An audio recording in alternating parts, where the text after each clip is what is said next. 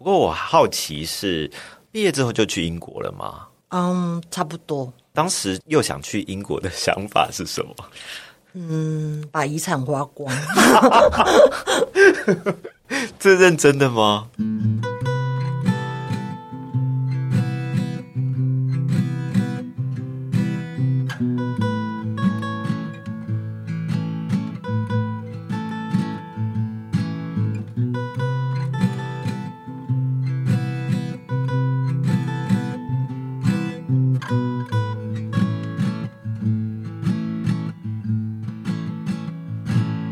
欢迎收听美好生活提案所 Plus。大家好，我是东龙。今天呢，觉得很开心，可以邀请到一位很早之前就看过他作品的朋友。没想到有这个缘分，可以在录音室访问到他。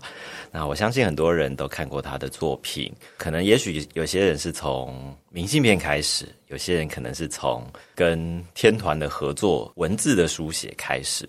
那我想今天透过节目，可以请他来跟我们分享一下他创作跟他的生活。那就欢迎书法诗人何景窗。大家好，我是何景窗。Hello，何老师好。你好，东龙你好。我想想看，我怎么样开始认识何老师的作品哦。印象最深刻应该是那时候我们未来是要开幕的时候，就要请何老师写字，就写未来史。对我那时候真的是写了一批哦。哦，真的哈，嗯，写了很多。他写了很多，我还画了那个宝盖，你有印象提醒我，我才记得。对对对。有那个宝盖，那个宝盖我觉得是很重要的部分，因为那个书法的线条啊，就是很有生命力。好，谢谢。对，我以为他是看起来很柔弱，没有没有，就是我觉得那个线条虽然简单，但是。很不容易。我记得好像之前确实有写过好几次、好几个不一样的，我就会去想说，哎，到底写的时候是怎么去想，或者是说，以何老师自己觉得，你会怎么去挑，说你觉得最适当的那个字。这个好抽象呢，对我来说，就是在整个创作的过程当中，我需要了解的细节还蛮多的。嗯哼，就可能关于企业的一些想法，跟我对企业的想象，这些东西都会让我投入在这个书写的过程当中。我通常不会只写一次就停止。我记得那个时候好像写了不同的份数。但最后做决定的不是我。嗯，对你来说，可能有自己几种不同的诠释方式。应该是说，我只能给一次，这是我的体会。是，然后除非你给我更多的资讯，比方说在笔触上，我我记得那个时候，Grace 认为太细了，我就加粗。对，因为使用这一方可能会去想说，实际上使用的地方大还是小？对，这样子。这一次有机会访问老师，主要是因为老师在去年底又重新出版了这本诗诗集《席地而诗》，所以有机会可以跟老师分享这本书。但是我有稍微研究一下，老师就是最早的时候，你是在做广告文案，对，很久以前了吧？很久很小的时候，第一份工作，广告文案这个工作离开之后。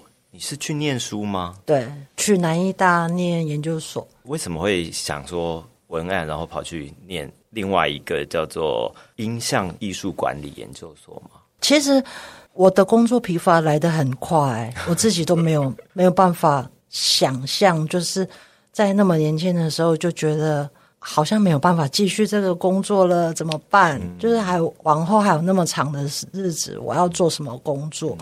所以我就。在想一个可能是会让我持续不断的去做跟文字相关的工作的动力，嗯，然后我认为躲进学校是一个好的方法，所以我那时候就决定去报考。其实我在报考之前曾经想过其他的选项，譬如说像电影，对电影有兴趣，对有兴趣。可是我切入电影要用什么样子的方式，我那个时候还在思考，因为年纪太小。其实我那时候想到的是北京电影学院哦，嗯，好远的地方哦，又好冷的感觉。去考之前先来考考台湾的，嗯，嗯，努力的 K 书，K 了大概三十公分的书，K 了三四遍，就很容侥幸的考上了。就进入了对这个学校。然后我就想说，我要再考一次吗？还是我就留在台湾好了？嗯，所以当时就先做留在台湾的这个想法，而且我觉得顺顺的也蛮好的。但如果讲到广告文案这个工作，你先前在做这个工作的时候，其实工作成就上面其实也是做的很不错嘛，有一些大家比较熟悉的作品。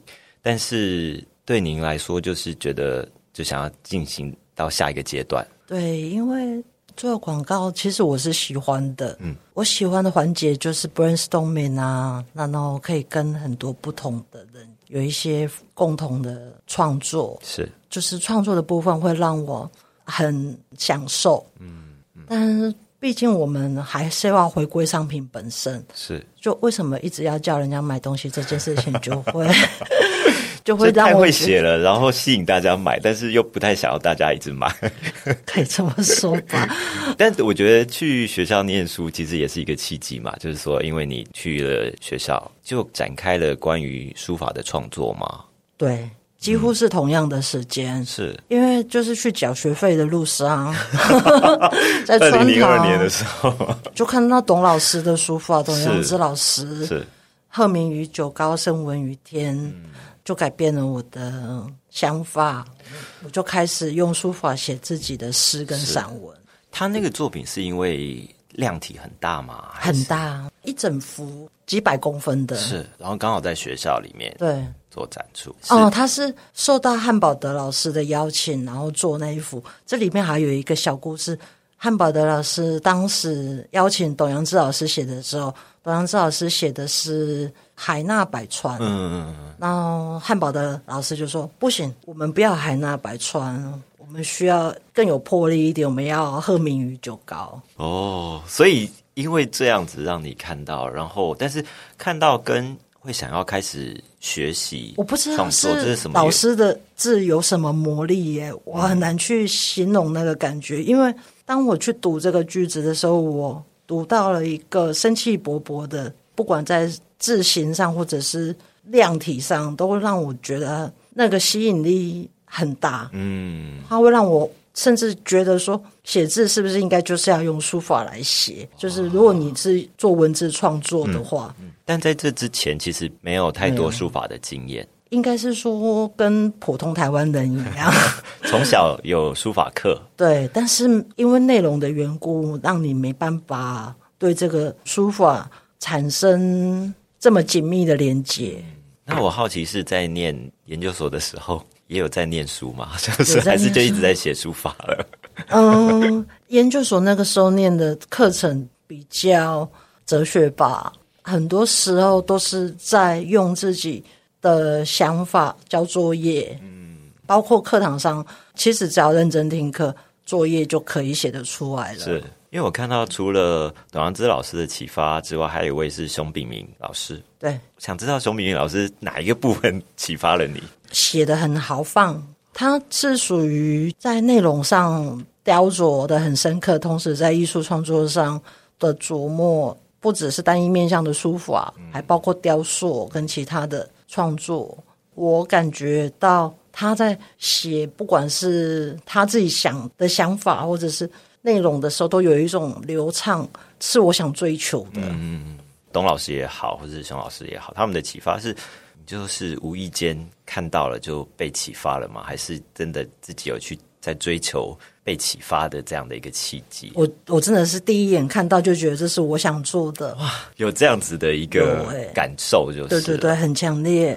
之前没有没有过，嗯，就是因为之前没有过，我也疑惑，所以这个疑惑同时在我写的时候慢慢的解谜。我甚至当时并不清楚书法在台湾人的社会里，在华文的人的世世界里面，它占有一个什么样子的眼光或者是比重，我都不知道。我我只知道我看到的跟我想做的。可是我看你说从开始练习书法到真正愿意拿出来，经过了十年的时间，就是把书法跟文学做一个结合的作品。一开始写的字，因为惨不忍睹，真孤芳自赏。可是十年真的是很长的时间吧？对，但是自己没有感觉，因为那时候书法养不起我啊，所以我还要做其他的工作跟打工，或者是 anyway，嗯哼，对所以我没有感觉到时间的流逝，我只有在写的时候很专心的在写。那有自己特别练习的一个习惯吗？比方说每天早上，或者是一一天一定要练多久啊？这样子会给自己这样的一个课题。这个问题反而对我来说有点难度哦，因为我通常想写的时候，我就会开始写，然后问我什么时候想写，我回答不出来，但会有没有没有那种写的时候吗？会刻意停下来不写。哦，如果不停下来，就会一直写写下去。对，因为当时我在南医大的时候，有跟同学在台南的安平开了一间小店，哎，真的啊是什么店？那个时候很就是老屋新立的那前身，啊。还没有这名词出现之前，我们当时有一个空间，嗯。我们就把学校的东西搬过去那边，是。然后在那边就地开卖。然后当时我们就轮流顾店，是，然后我几乎是每周都会顾，但是我有的时候顾店的时候都我都在写，没有专心顾店，但是有专心在写，就是对了。对对，就专心的在写，然后同学也很羡慕我在创作的状态，他也不会吵我，就让我一直写。那客人会吵你吗？客人会来看，看怎么写的不好看，还是一直写呢？所以其实并没有害羞或者不给人家看这样子，就是一直持续的在被看在练习的过程。对真的，我觉得是把握灵感吧，就是那个感觉来了，就把它记录下来。我只是在记录它，但开店跟小时候家里是水果店有关吗？没有一点关系都没有。可是小时候不是很不希望开店，爸爸因妈妈因为我们一个礼拜只有两天呢、你说那个小店小店只有两天，对，礼拜六跟礼拜日，小店想要完成什么样的梦想吗？当时只是希望让大家的作品有一个空间可以被看见，啊是也被贩售。哦我记得那时候还有财经周刊来采访，以为我们要做什么大事业，结果并不是 那时候店里主要卖什么商品？陶瓷、精工、诗集。就是学校可能会同学们这样对的创作。对对对哎，，这算是我觉得还蛮新的概念呢，算吧。我后来去伦敦之后，我发现他们也做同样的事情，而且也每个礼拜只开两天。那个地方是在伦敦的 Brickland，平常去都整个空间都是好像是对外敞开的一个透明的空间，但是没有人，嗯，甚至也不能进去。但是好像周末的时候他们就会出现。有有一点像预约制的，或者是就是期间限定，就是嗯嗯嗯，这样反而大家会集中在这段时间去吧。对，这是一个很好的点子。嗯，所以呢，这阵子也会透过作品，然后比较高密度的跟别人讲重复的话。啊，已经不会觉得很烦了，应该是说珍惜吧，跟大家解释自己的作品，因为你遇到的每一个人都是不一样的人，千里迢迢来，然后那么偏僻的地方，对，所以其实是很珍惜。那。时候已经有在做书法的创作跟销售嘛，没有，没有。那个时候没有没有脸皮去做销售，因为啊自己没有觉得有那个程度。嗯哼。那个时候可能密集的在写文学奖吧，后来也有得过好几个文学奖。侥幸。参加文学奖的目的是什么？当时为了让家人有面子，啊，真的啊、对，不然的话，我觉得书写家人在意这件事情吗？可能不在意，可是他们会觉得终于知道你在做什么，而且你做的事情没有跟这个社会脱节，没有那么边缘。家人就是还是可以理解你做的事情，透过得奖对，比较容易了解。而且得奖的话，可能可以得到一些生活费的资助，啊我觉得是一个理解评审评断的过程。后来应该反正都得过了之后，就不会想再得了。那么老了，不要去 占人家的缺额。我经常会这样想，就是那些奖项其实应该保留给需要他们的人，我就不要需要被看见的人，对，我就不需要竞争那个名额，比较理想。现在主要就还是可以透过出版把作品跟大家分享嘛。对对对，不过我好奇是毕业之后就去英国了吗？嗯，差不多。当时又想去英国的想法是什么？嗯，把遗产花光，这认真的吗？不是 是又到了另外一个阶段的感觉。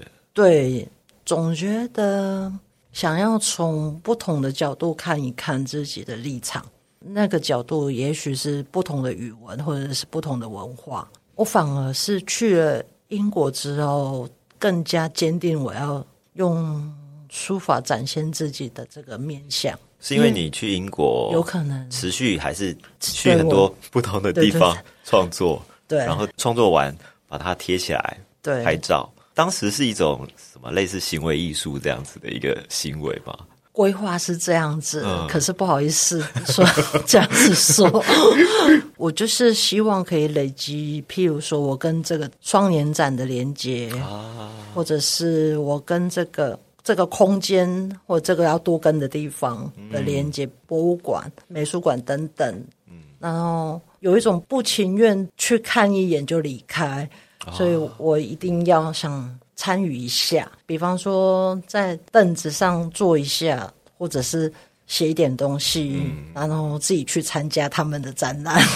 我去想那个画面，就是包括你去咖啡厅创作、写书法，然后把它贴起来。那你拍照当时是用偷偷摸摸，是用什么传统相机拍吗？当时已经有数位相机了啦，嗯，没有，不是底片机，就是还是要带一个数位相机随身，然后把它拍下来那个时候。的手机只只能打电话，因为是零七年到一零年嘛，其实也不会太久，就是十年前左对，右。但是科技变化真的好快哦！现在 AI 说不定把我们的声音录起来，明天还可以帮我们再访谈一次。对对对，我们只要打字就可以了。那讲到英国，你觉得这段期间你也待了很久哎，因三年半对啊，当时应该没有想要待那么久吧？没有，对，而且英国的天气跟你习惯的南部高雄或台南很不一样，对，跟台北也不一样，是，嗯那会待那么久，原因是什么？嗯缘分吧。就是一边待的时候，一边做事情，一边计划下一步。是，我在伦敦的时候完成《想回家的病。嗯，那》，本然书后找不到人出版。就是散文集，对对对。可是那时候投稿好已经多。是算是专栏，对不对？对，在报纸上面的一个对对专栏，对在英国大概写了五十篇左右，嗯，幸亏红红老师遇到他。有遇到贵人，对。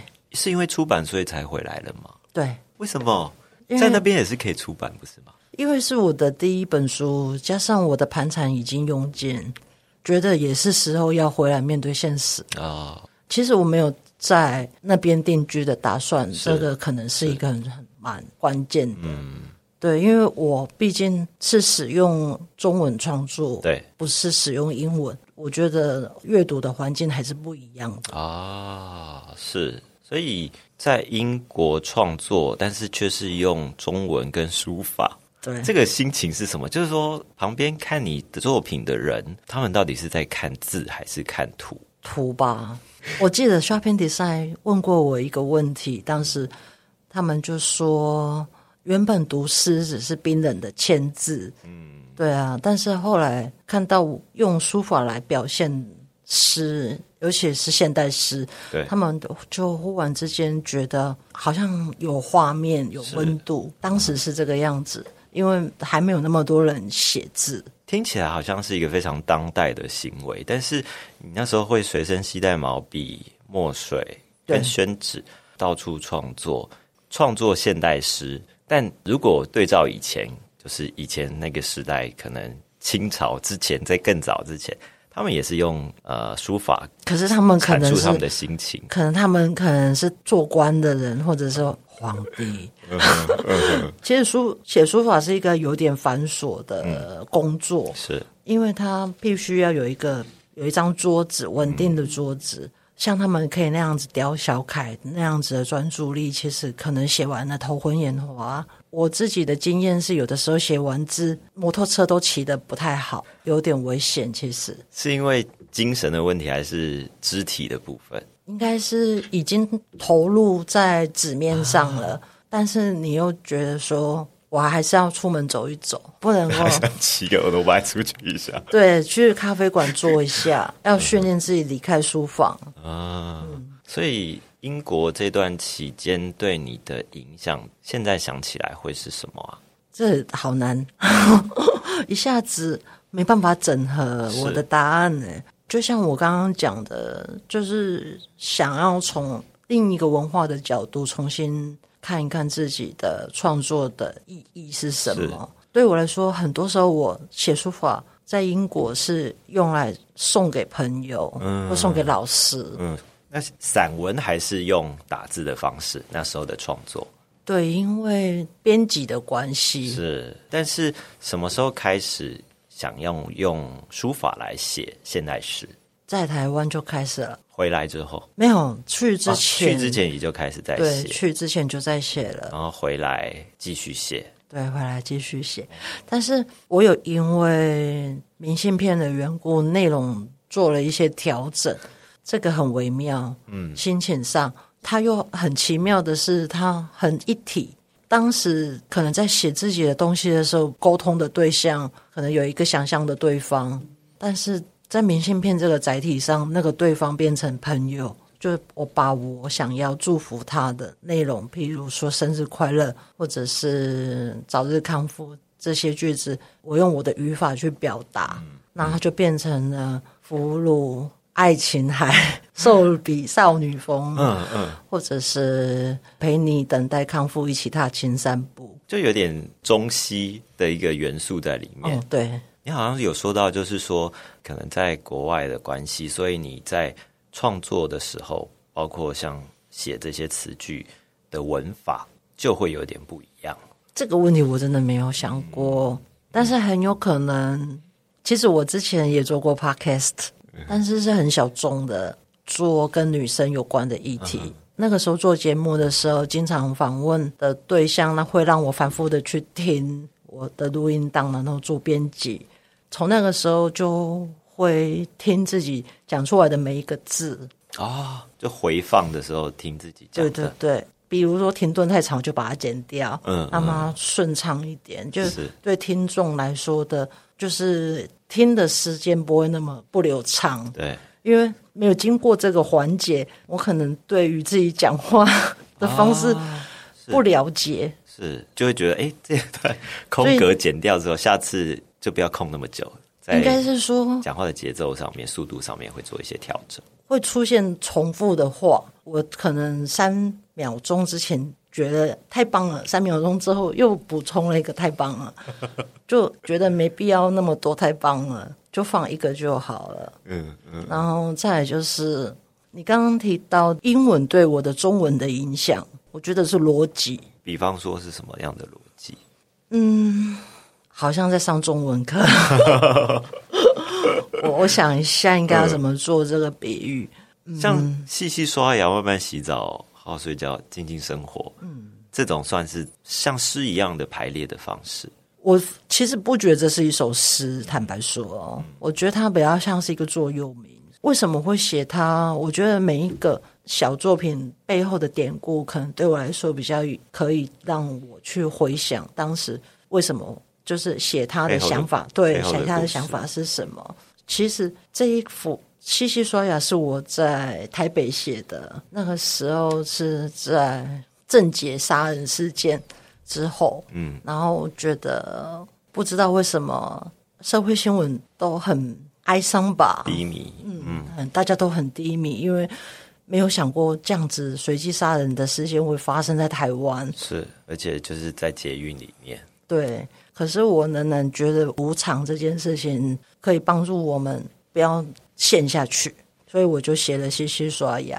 所以每一个创作背后都会有你想要传达的，或者说你有你有感受，你才会写出来。对，所以不会为了写而写。写不出来，没办法勉强。我真心这样子觉得，因为我已经不再是一个广告文案啊，我也没有打算说写自自己不擅长，或者是为了写而写。但如果提到这本《席地而诗》，它其实是一个增章新版，就是本来是二零零二年到一七年的一个创作，对。然后在疫情期间嘛，就是又多写了十六首新的作品、新的诗，对，放进在里面。你自己有去想说，在过去零二到一七年跟二零跟二三年这创作上面，心境上很对，心境上完全的不同哎。零二到二三也是二十年。好像岁月很像是一个洒在地上的数字一样不值钱，但其实二十年也是累积了很多啊。对，可是其实你知道，其实写东西的时候不一定是状况好的时候，有的时候其实是状况不好才会写出才会写出深刻的事情、深刻的东西。有的时候，这会不会让你处于状况不好的时候，就想说，然后赶快来创作？那我我会想说，希望不要再写了。希望一直状况比较好的情况下好一些。所以我觉得这些都是要经过生命的阶段，然后不停的做调整，不停的做调整，包括写的内容也是。就是因为状况不好，写东西其实是很自然的，它好像是一个自我的疗愈的过程。但是状况好的时候，你持续能够。体会那个忧伤的感觉，我觉得这个是一个善良，或者有其他更美美好的形容词，我现在还没想出来。那个有很大的程度是你愿意去感觉，而不是只是享受。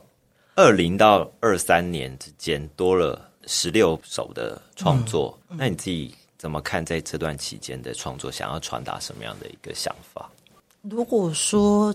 前面的那段起地的诗是为我自己写的，后面的真篇很有可能是我跟环境的对话，或者是我为别人写的，但我会保留一部分自己在里面，而且可以再版，在台湾市场应该是。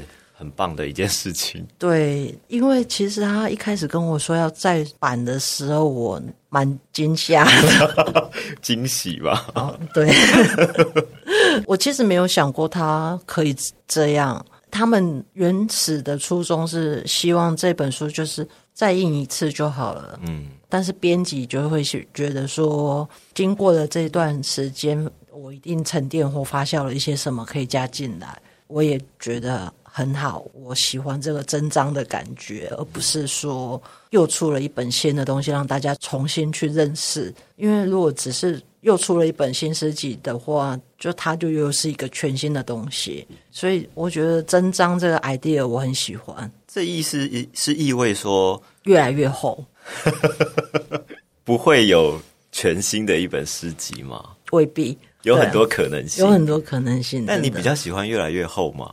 目前是说它可能会有一个脉络轨迹、时间在里面，但它会有前后这种比较大的差异，或者是心境上面的改变。应该是说诗集本身是围绕着它的主题发生的。嗯，如果我今天有一个全新的概念提出，我可能就必须要为了它做一些调整。嗯。然后，因为席地而是这个范围真的很大，对我来说，当初会用“席地而思”四个字，就是在传达一个当下的心境，就是我把当下记录下来，然后每一个当下都很轻盈的叠合在一起，他们对我来说都很透明，可以叠在一起看。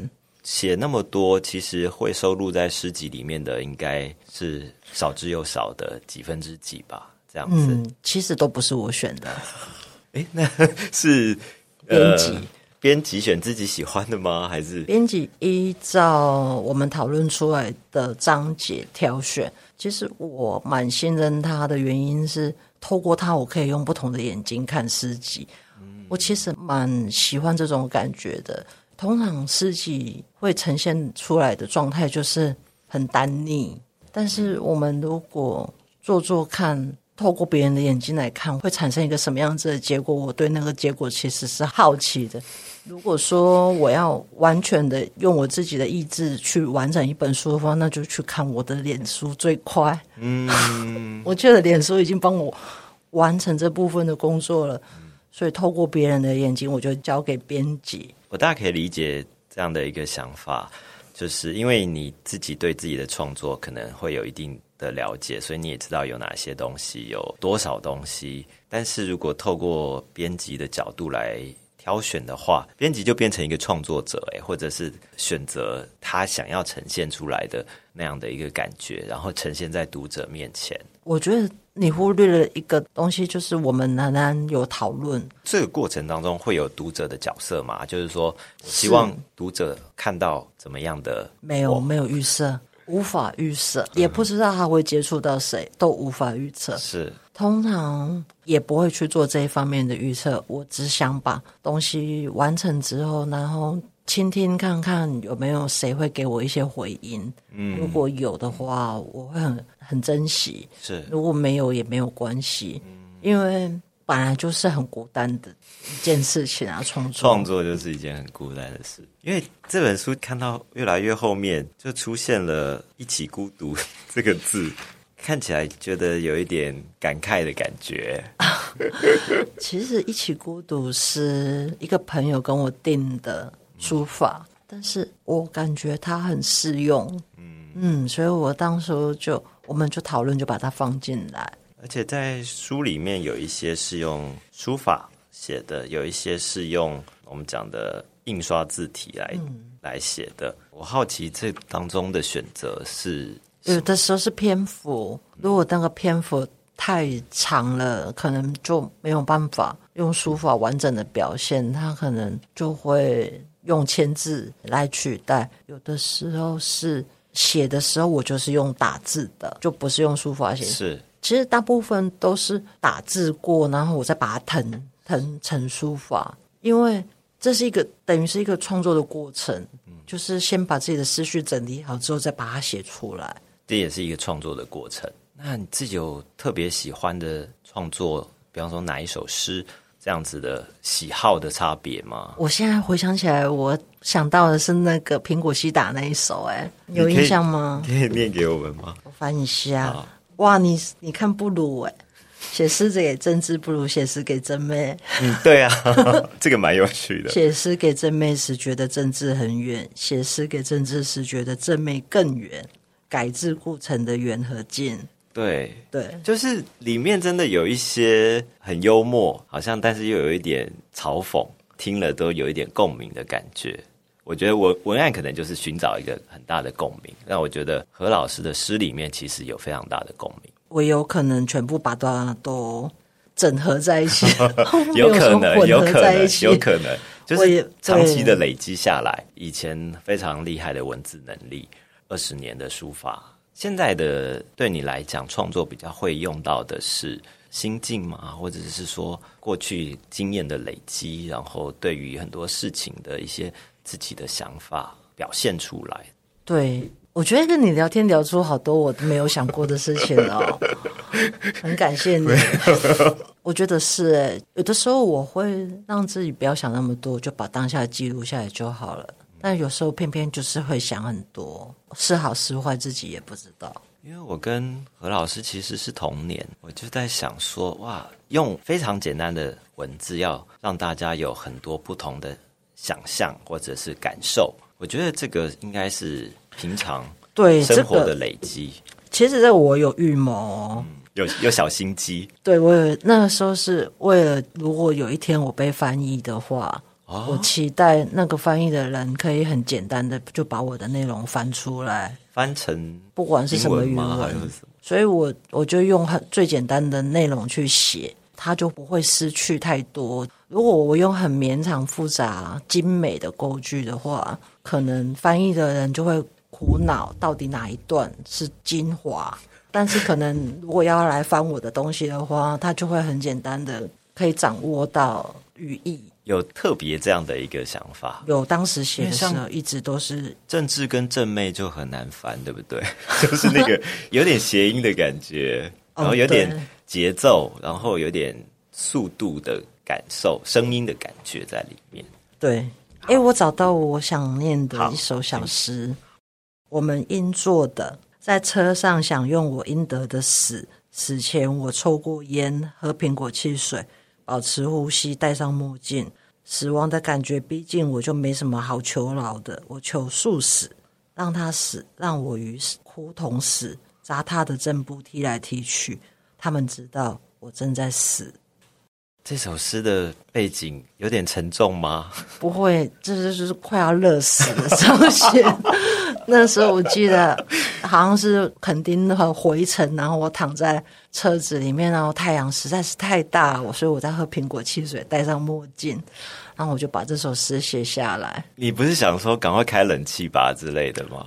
你知道，如果你你遇到一些环保节能人士在你身边，你就不可能强求冷气一直在车子里面运转。所以去垦丁，然后很热的时候想起来的就是这首诗。对，对啊，那所以生活体验要很丰富，对不对？嗯，那如果生活体验很贫乏的时候，会让你受不了吗？就是说，哎，我可能重复的单调，对不对？对那你就要找到有趣的朋友聊天。哦，要找有趣的朋友，比方说像疫情时期真的很无聊的时候，哦，怎么解决？抱猫，还好有猫，对，吸猫，所以猫也是创作里面很重要的一个要素。对，那“猫肥加润”这四个字是跟猫有关的，有有有。一开始的时候，其实是一对香港的朋友，他们在台台南开了一间小店，我有在他那里寄卖。然后中秋节，我写了一颗柚子，写猫肥电润，因为它叫做 Fake Daily，然后我就写猫肥电润送给他们，然后他们就很喜欢。我回家之后想一想，我真的也蛮喜欢的，我就把它改成猫肥加润。就把店改成家，大家也都蛮喜欢的。是，这应该也是非常多人喜欢的四个字，也印成明信片，对对，他在中国开了很多公司，开很多分店，没有经过授权的分店，是的，他们也太喜欢了这个字吧？应该是觉得很好用，嗯，然后就他就可以卖，比方说宠物食品或者是餐厅。不管是零售的或者是店面，各式各样。我因为我有注册商标，所以我这四个字有注册商标，注册，所以我就会一直收到收到这些讯息，告诉我说他在山东开了什么，在北京开了什么。这四个字你是写过一次而已，还是说还是会重复在写？我会重复在写，如果有一些特殊的原因的话，重复写是。可能有些人想要收藏，还是说有特别感受的时候写起来的字，收藏也有。有一个朋友跟我订过，一时想不起来我什么时候有重写过。上次你来我们工作室的时候，你说很想再写四个很大的猫肥加润，因为我怕如果我不再写，你你觉得没新鲜感。因为如果要把它做成大幅的话，可能是不是在结构上或者是。笔法上要再做一些调整，我可能会要思考一比一这样子的状况。因为我在看诗集也好，或者是你有一些是直接写在宣纸上，比方说送给朋友的这些字的粗细是不一样的。对，但是就跟选笔的时候有关系。是选笔，那选笔的原因是跟心情吗？还是你觉得纸张大小有关？对，因为我明信片都是做一比一的，所以写一比一。对，我都写直接把宣纸，然后垫在明信片上，然后写一比一的，不会想说写大一点再缩小。我不会用电脑。那诗集的字呢？诗集的字是出版社出力的，然后我有尽量把它写在一个篇幅里头，是就大概知道它的大小。这样，那会创作像董阳之女士这样很大型的，目前没有能力。有吧？首先，我要寻找一个适合那么大的空间，适合做那么大的字，我才有办法。如果有人愿意提供这个空间，你愿意尝试吗？会，毫不考虑。真的？嗯。好，那大家听到这个时候，可以跟何老师联络一下。嗯，我很期待大字，哎，我也蛮期待的。希望有机会可以看到大字。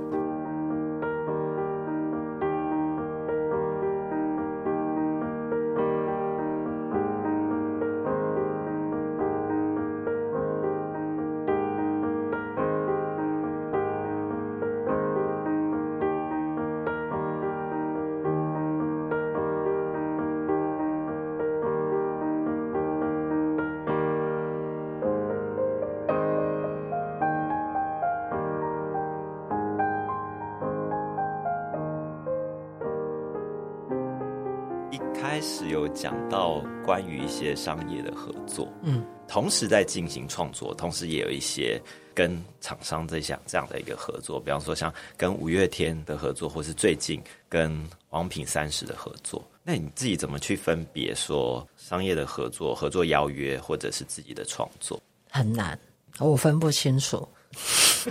也就不分了。对，当下的感觉，它就是一个创作的机会，我我的责任只是把握它，不是区分它。啊尤其是在写五月天的时候，我连案子都听不懂。我他说真的要求是什么？因为我不知道到底是观众要拿的还是哦阿信要拿的，所以我那时候写的时候，有些就写的很素人，然后有些写的很认真。等到我看到的时候，他们就是出现在 MV，我甚至以为是台下观众那时候做的那种。他没有跟你说要放 MV 吗？可能我看不懂，后来看到的感觉是什么？很 shock。我没有想到会是这么大的一个合作。其实，如果每一个案子都想的很大的话，我大概下笔会很艰难。所以还是不要知道，可能哎，我不知道哦哦，这很难说。如果我有更清楚的，比如说工作的细节，因为有的时候我们会一边做一边试。嗯，我相信合作的时候就是会这个样子。你没有办法说我一次到位就要出现在谁的手上，但是如果他想要让那这件事情发生，我们可能就可以来试试看。就是如果有更多资讯的话，对你在创作应该是说，在合作的时候，我们如果看到更多的可能，我们就可以让它发生。是。那像你透过书法，可能也是透过五月天，也许非常多的华人世界里面都可以看到你的作品。那嗯，我不会这样想哎、我只是五月天合作众多对，但因为这样子，肢体之一。觉得作品让很多人看见，对你来讲是什么样的感受啊？我一定不会做成打字的那个，这个感受跟那个猫肥家润让很多人看见的那个不太 不太一样，对不对？不太一样不太一样。嗯，还有一个问题想知道是说，当时会开始做明信片是要缴学费吗？哦，对，为什么？因为当时我在成大念创产所的博士班，又又换了一个地对，方换了念书地方。念书。一开始我不知道怎么做明信片，是我的一个朋友，他有一个公司，就是做纸品的公司。他当时想要合作插画家，也很巧，他就是想要跟英国的插画家合作。哦，然后他想就是在他去英国跟插画家接触之前，先了解一下大概的流程会是怎么样，所以他就跟我做了一次配合，在这一次的教学过程当中，让我知道怎么样子完成一张明信片。对，所以我就很紧紧的抓住这个机会，好好的拜师学艺。就创造了这些畅销的作品，哎，我们一开始没有办法想象这些东西，真的啊，没有办法，真的，因为它就是一个，又不只是一个创作，它是。一个创作，又在复合了其他的美彩。嗯，然后我们也不能够确定说喜欢他的人到底在哪里。是对，所以我一开始只铺货五个点，就是像女书店啊、尖斗咖啡、浮游咖啡，还有嗯，对不起，另外两个店我有点忘。包括现在的那个红楼那那时候没有那还红楼，没有对，那时候还没有。啊，是，所以当时自己没有想到明信片会这样子。没有受到大家的共鸣真的没有。现在也持续，大家还是可以买得到这个明信片。那对，对于您来说，这个创作会持续下去吗？明信片这种形式的作品，嗯、也会有绝版的，什么意思？要赶快去抢吗？有一些没有啦不是没有出够的意思。我的意思是说，以前的话，我可能一年会让自己出版至少一套，啊，是但是现在的话，可能不一定，可能会看创作的状态。是，像去年就有为疫情创造了一系列，对。我就会喜蛮喜欢这种有系列感的。嗯那目前对未来会有规划吗？比方说出版、创作或者是展览啊，这这样的想法。哦，四月底的时候会出国去一趟维也纳，会希望在欧洲，在这个回访的过程当中，可以有一些新的创作跟分享会。这次录音完之后，就会要进行下一次的旅行。对，哇，很期待下次可以听你分享一个多月的旅行，然后期待新的作品。谢谢。谢谢谢谢，今天何老师来我们的节目跟我们分享，然后也工商广告一下，如果大家对何老师的作品想要收藏的话呢，也可以在东西部可以看得到这样子。也谢谢何老师，让我们可以在我们店里面分享你的作品。